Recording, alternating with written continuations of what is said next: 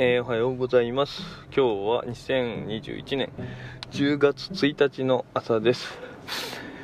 えっと早いですね。もう10月になりました。もう半分。年の半分。年の半分というか年度。年度の半分みたいな感じだね。その会社とかで言ったら。えー、えー、と4月スタートで、えー、ちょうど半年経ったというようなところです。で今日は、えー、1日ということで、えー、樋口塾塾生恒例の、えー、読書感想会の日ということになりますがえー、っと先月、え、読めてないけども、え、読みたい本ということで2冊紹介をしててでその1冊の、えー、詩についての本を、えー、いろいろとちょこちょこ読んだりしてたんですけども全然 進んでおりません。毎度のことながら。で一応モーさんとかもね樋口塾生のモーさんとかもこう気になるっていう風にあのツイッターでおっしゃってくださってたんでちょっとそれを糧に頑張頑張ろうというところだったんですがなかなかあの進捗が悪いところでございます。でまあ一応その中の話を少しかいつまんで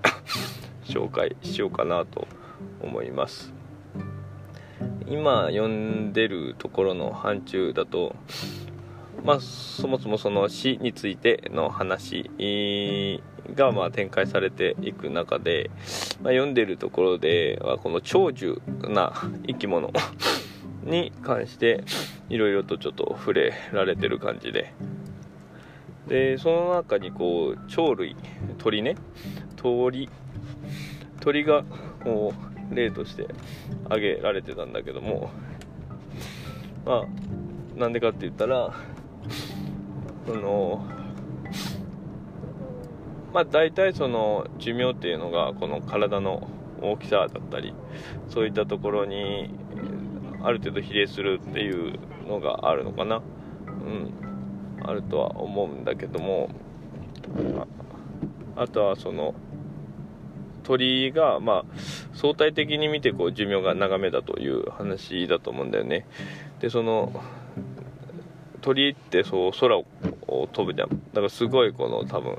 運動量っていうか多分心拍数とかっていうのもかなり速いはずで。でだからそれに対して、えー、その鳥の寿命っていうのが長いみたいな表現がされてたんだけどちょっとお父さんもうろ覚えで、確かかどうか確かなことは言えないと思うんだけども、まあ、イメージとしてはそんな感じです。で特にそのハチドリあのハチドリ電力っていうあの、まあ、ちょっと話は変わっちゃうけどあのボーダレスジャパンの田口さんが古典ラジオにいらっしゃってた時に、えー、紹介のあったハチドリ電力っていう会社のそのモデルというかその名前の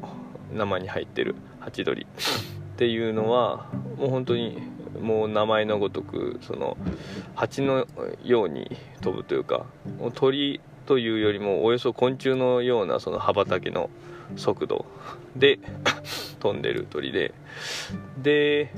あの鳥っていうのがだからもう鼓動とか脈拍っていう何て言うんだろうその心拍数っていうのがもう尋常じゃなく速いんだよね。あれだけの運動をこうしないといけないから尋常じゃないんだけどだからこうイメージ的には そんな長く生きない、えーだろうなって思ってたんだけど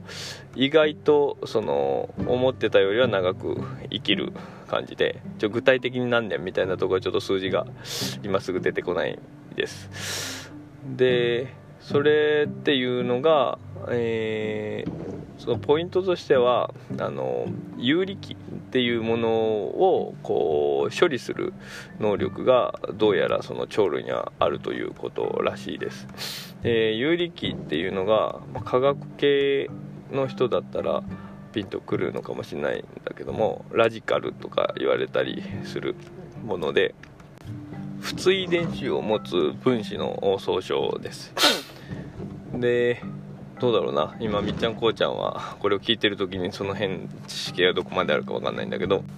まあ分子っていうものが分かる前提で話すと一応まあその 普通遺伝子っていうのが普通その電子っていうのがペアになった状態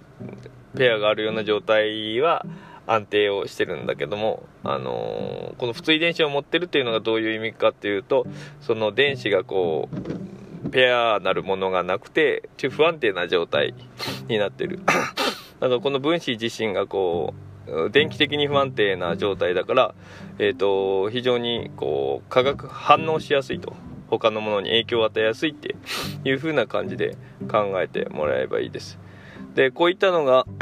えっといろいろ生物の体の中でこう生成、えー、されるんだけど生きてる中で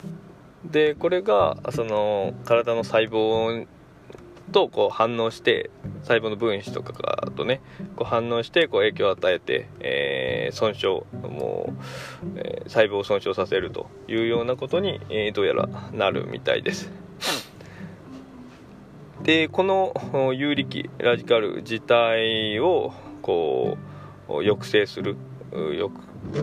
うん、なんかこう低減したりだとかそもそも発生しなくするんだったかな。あまあ、何にせよこれの影響自身を抑制する性質がもう生徳的にあるというか、うん、生物的にそういう特性を持っている、うん、らしいです、うん、まあまあそれゆえその細胞の劣化、まあ、いわゆる老化みたいなのがこう遅らせられるっていうことなんだと思います、まあ、だから、えーえー、ハチドリとかも通常以上のこの通常以上というか通常が良くないな。うん。あの鳥の中でも言っても極端にこう運動量の多いような状態でもこう相対的に見た時に、えー、寿命が長め、なゆえんのというような話がちょっと書いてありました。ちょっとお父さんがちゃんと理解できてどこまで説明できてるかわかんないんだけれどもまあそんな風な感じなんだなぐらい思ってもらえればですでこのラジカルとかあその有力ねそれをこう抑制するものとして、えー、抗酸化作用物質抗酸化作用を持った食べ物とかを食べるとそれが抑制されるということで、えー、まさによく言われるその抗酸化作用を持ったものを食べるとこの健康とか美容にいいみたいな話はよく聞くけどまあその疲労の原因となるような物質をやっぱり抑制するからあまあそこがあそのゆえんというかことなんだなっていうのを、まあ、初めて 知りました。でまあこの本は、まあ、そういった形で、えー、一応死っていうものをテーマに、まあ、今読んでるとこはその寿命の長い、生物に焦点を当てて、えー、こう話が進んでいってるところだけどもまあちょっとどういう今後その本の流れでどういう前多分いろんな切り口からそういう詩みたいなものを探索していって、えー、著者なりの詩についての何かしらの主張があるんだろうとは思うんだけれども、まあ、今の段階は、まあ、こういったあところのお話をこう初めて知りましたぐらいの感想です。まあ、ちょっと本当に なんか感想というかその内容の ちょっとした引用みたいな感じだけども、うんまあ、この部分を見て、あのやっぱりその、まあ、細かいことは分かんないけど科学的にその老化とかそういう健康みたいなとこに対して抗酸化作用を持った食べ物とかっていうのはあのやっぱいいんだなっていうのを改めて 思ったんでそういう食生活的なところもその抗酸化作用っていう視点でちょっと考え直してみようかななんて思ったりしています。はい。それじゃあ今日はこんな感じです。それじゃあまた。